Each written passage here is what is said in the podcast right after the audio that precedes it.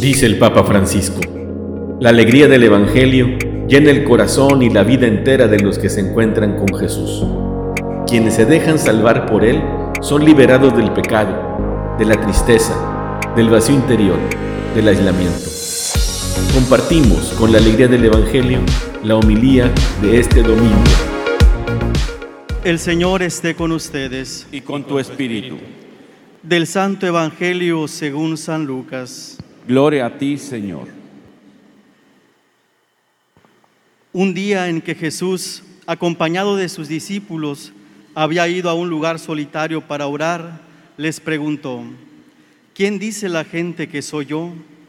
Ellos le contestaron, unos dicen que eres Juan el Bautista, otros que Elías y otros que alguno de los antiguos profetas que ha resucitado. Él les dijo, ¿y ustedes quién dicen que soy yo? Respondió Pedro, el Mesías de Dios. Él les ordenó severamente que no dijeran a nadie. Después les dijo, es necesario que el Hijo del Hombre sufra mucho, que sea rechazado por los ancianos, los sumos sacerdotes y los escribas, que sea entregado a la muerte y que resucite al tercer día. Luego, dirigiéndose a la multitud, les dijo, si alguno quiere acompañarme, que no se busque a sí mismo, que tome su cruz de cada día y me siga, pues el que quiera conservar para sí mismo su vida, la perderá, pero el que la pierda por mi causa, ese la encontrará. Palabra del Señor. Honor y gloria a ti, Señor Jesús. Tomen asiento, por favor. Son muy interesantes las preguntas que hace el día de hoy Jesús a sus discípulos, como hemos escuchado. ¿Quién dice la gente que soy yo? Y es que, claro, Jesús llamaba la atención, no pasaba desapercibido, hacía cosas que nadie había hecho y eso pues generaba que la gente tuviera sus opiniones, que pensaran distintas cosas acerca de Jesús. Y seguramente los apóstoles oyeron muchísimo de lo que la gente decía. Y no solamente lo que le dijeron hoy. Unos dicen que Juan el Bautista, otros que Elías, algunos de los profetas que ha resucitado. También se decían muchas otras cosas de Jesús, algunas no tan buenas. Había gente que decía que estaba loco, había gente que también decía que era un glotón y un borracho. Se decían muchas cosas. Nosotros también hemos escuchado a lo largo de nuestra vida muchas cosas acerca de Jesús.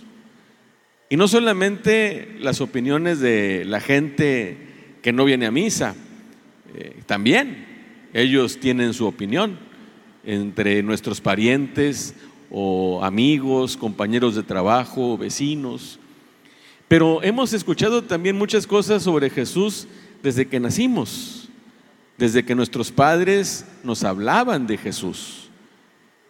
En la catequesis, eh, cuando éramos niños también, se nos dijeron muchas cosas acerca de Jesús y cada vez que venimos a misa, prácticamente, entre otras cosas, a eso venimos, a que se nos digan cosas de Jesús.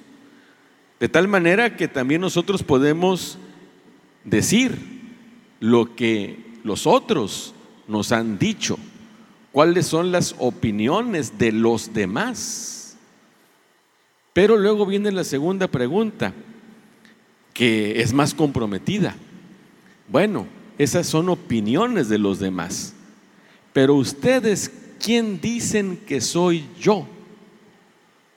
Como hemos escuchado, Pedro se adelanta y dice, tú eres el Mesías de Dios. Pero Jesús yo creo que no está preguntando qué opinamos de él. Porque también nosotros tenemos una idea de Jesús y podemos expresar una opinión. O podemos repetir las, lo que nosotros hemos escuchado. Podemos repetir lo que hemos oído. Sin embargo, yo creo que Jesús no está preguntando eso, sino está preguntando, ¿quién soy yo para ti?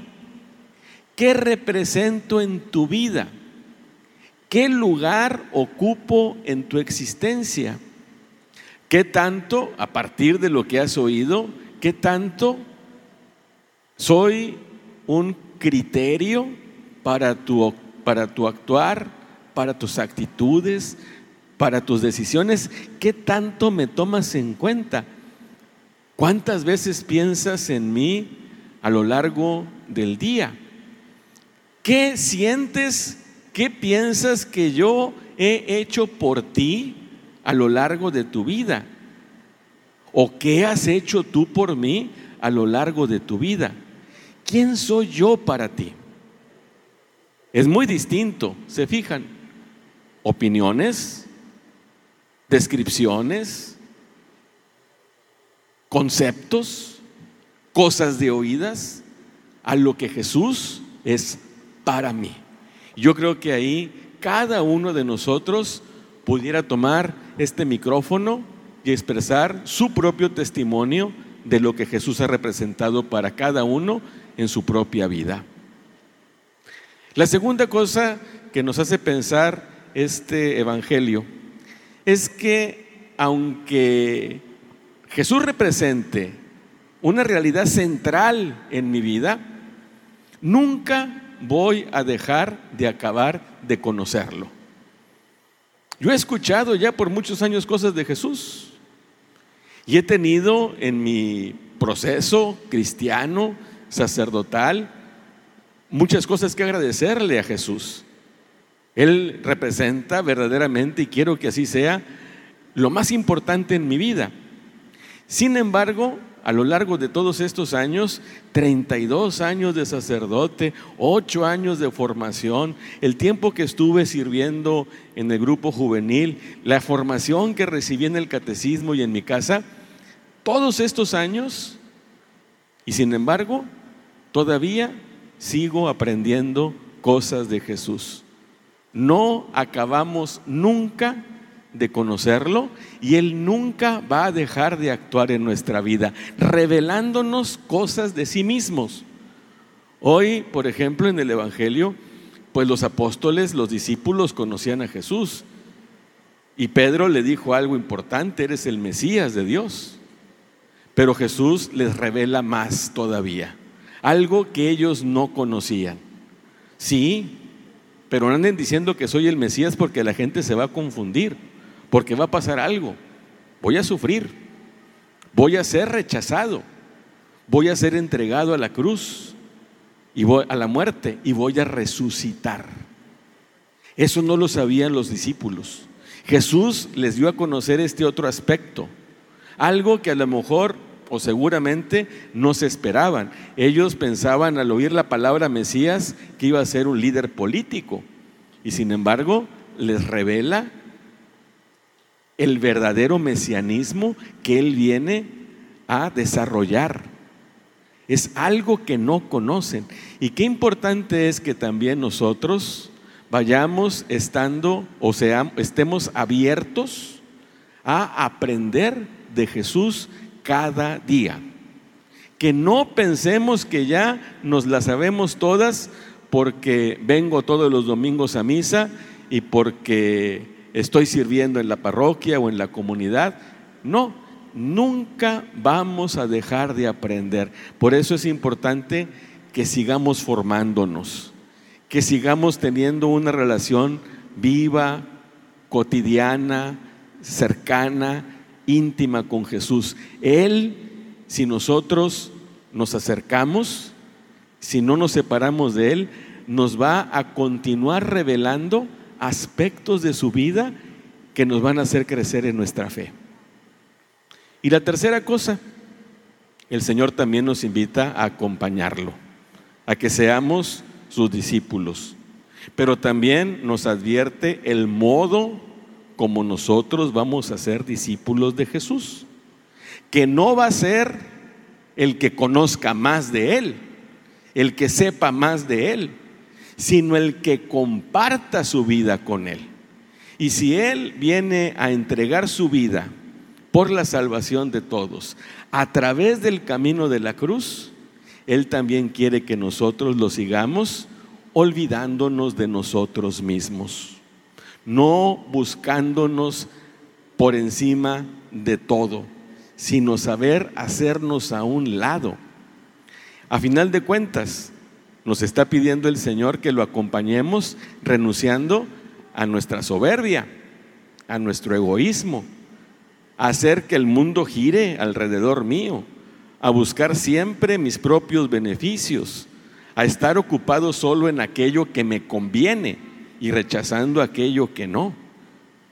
Jesús nos dice, no, yo no quiero que seas mi discípulo así. Yo quiero que como yo, tú también aprendas a anteponer otras cosas a tu beneficio personal y que sepas servir, que sepas entregar tu vida. A todos nos toca. Hoy, el Día del Padre, es interesante pensar qué es un buen padre. Un buen padre es el que sabe renunciar a sus propios beneficios en favor de su esposa y de sus hijos. Y eso es no buscarse así, sino buscar el bien de los demás.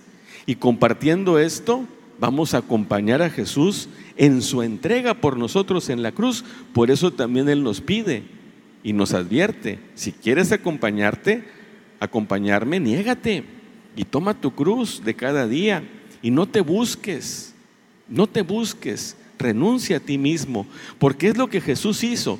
No nos lo dice esto como una ocurrencia suya, sino porque es lo que a final de cuentas Él vivió y que también quiere compartirnos.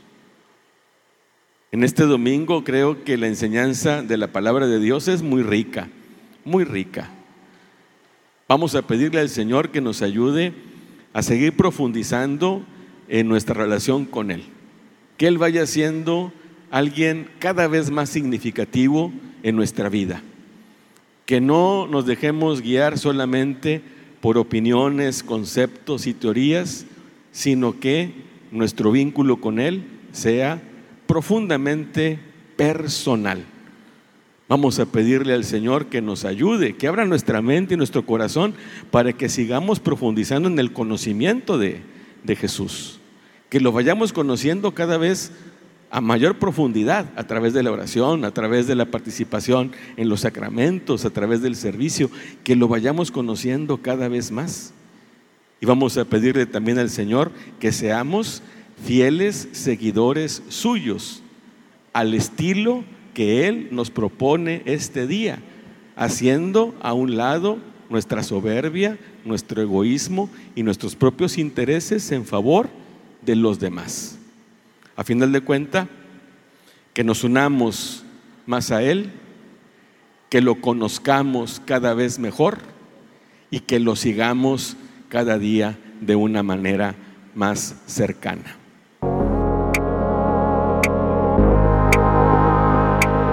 La palabra de Dios es viva, eficaz y más cortante que una espada de dos filos. Ella penetra hasta dividir alma y espíritu, articulaciones y médulas, y discierne las intenciones y pensamientos del corazón. Dios nos bendiga a todos.